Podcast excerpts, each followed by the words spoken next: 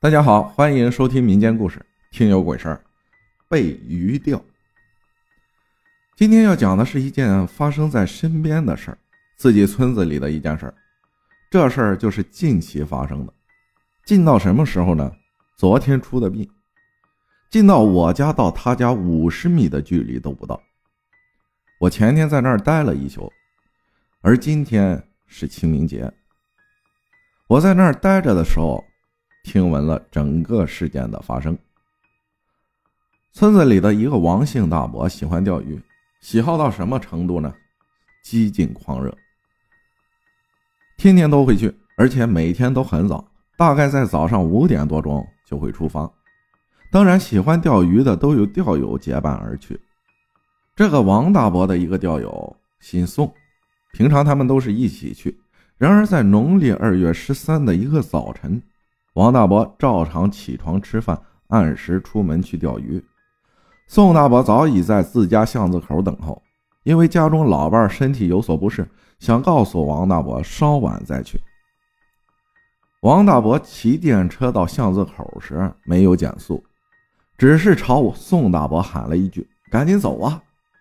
宋大伯见他没停，大喊了一句：“我稍晚点再去。”王大伯挥了挥手，示意知道了。宋大伯心想：干嘛这么着急？车都不停。转念一想，王大伯昨天上鱼比较多，可能正在兴头上呢，着急占位置，好多钓点。宋大伯索性就扭头回到家中，照顾老伴吃饭。吃完饭，叮嘱老伴按时吃药。宋大伯也收拾装备，骑上摩托往钓鱼的地方赶去。因为阴天啊，天色。比平时要暗一点，摩托的速度怎么也比电车快。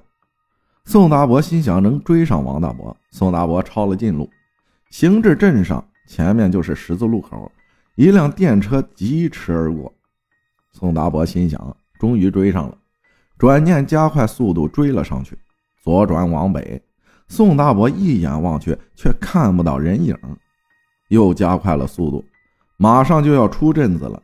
路西趴着一个人，看到那熟悉的电车和背影，宋大伯心里一紧，赶忙减速刹车，跑过去一看，果然是王大伯摔倒在了地上，前面啊还有一辆环卫工的脚蹬三轮车。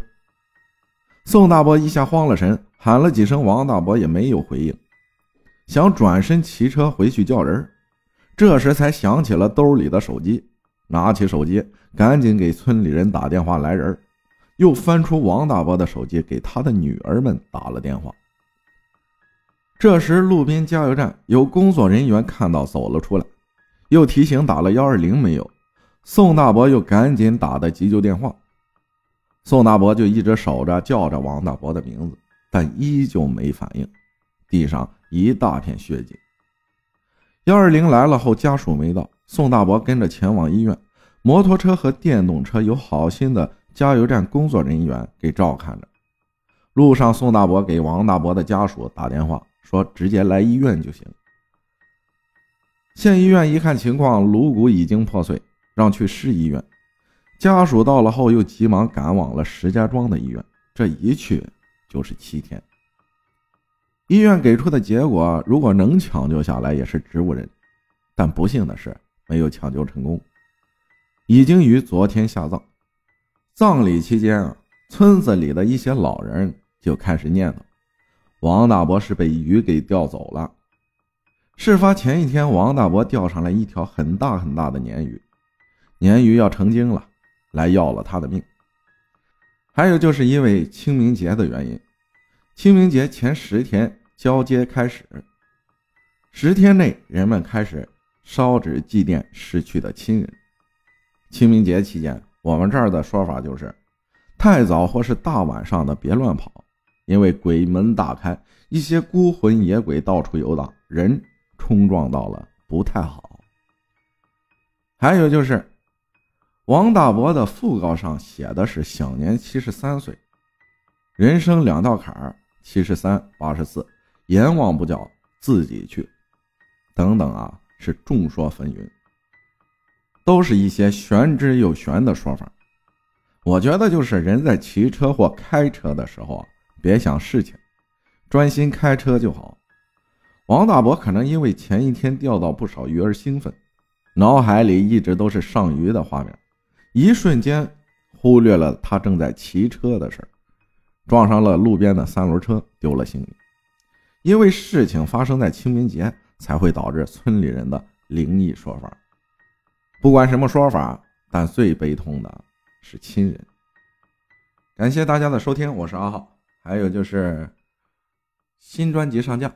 志怪书站，希望大家多多支持一下，冲冲新品榜，好不好？那咱们就下期再见了。